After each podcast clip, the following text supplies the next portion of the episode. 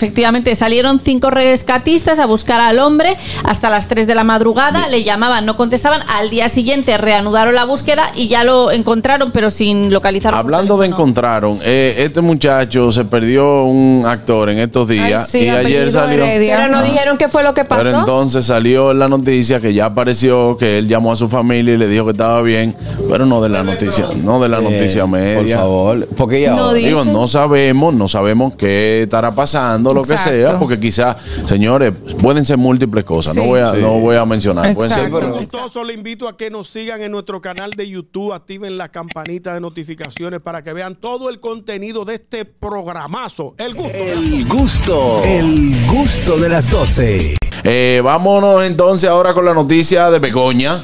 Bueno, señores, vais a flipar. Flipemos. Eh, sí, flipar, porque un excursionista se perdió durante 24 horas y, eh, y los rescatistas lo llamaban y él ignoraba las llamadas porque estaba eh, no conocía el teléfono.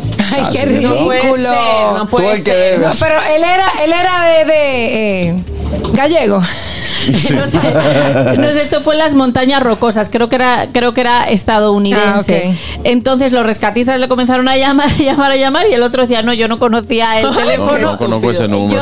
Yo, yo decidí y estaba en el, en el pico más alto de las montañas rocosas, a, cuatro- a 4.400, un metro de altura. Wow.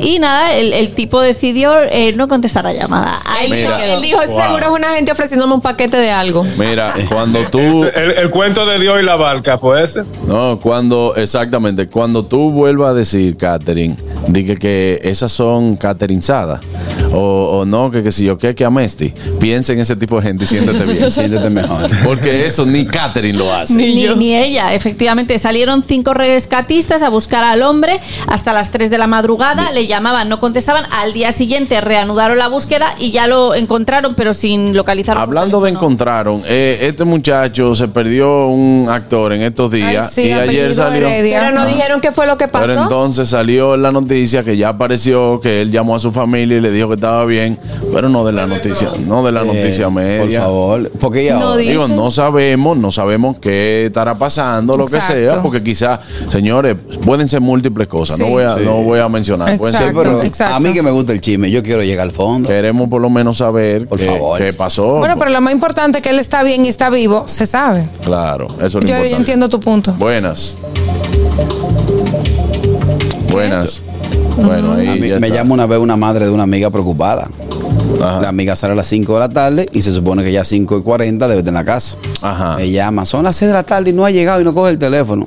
Digo, ¿a qué hora ella sale? Pero vente a las con eso. 5, 6, 7. Si a las 8 no llega, vuelve y llámeme.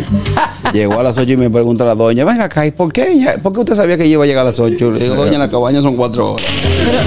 Déjala No, vivir. no, Carraquillo. Déjala vivir. No, no, no, no. Déjala vivir. Hay una cosa de esto que me parece súper graciosa, que es que los, eh, los del equipo de rescate han hecho una llamada por redes sociales diciendo que si usted se pierde en la montaña, por favor conteste a las llamadas, aunque no conozca el número, porque pueden ser los rescatistas. Claro. Y Han hecho esa llamada. Eso, ese llamado.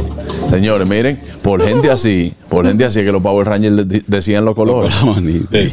Ese tigre dirá 12 de la noche, ven acá, pero de la oficina de abogados no descansan. No. Yo voy a pagar cuando tenga cuarto. Qué, qué, qué No hay forma. El gusto, el gusto de las 12.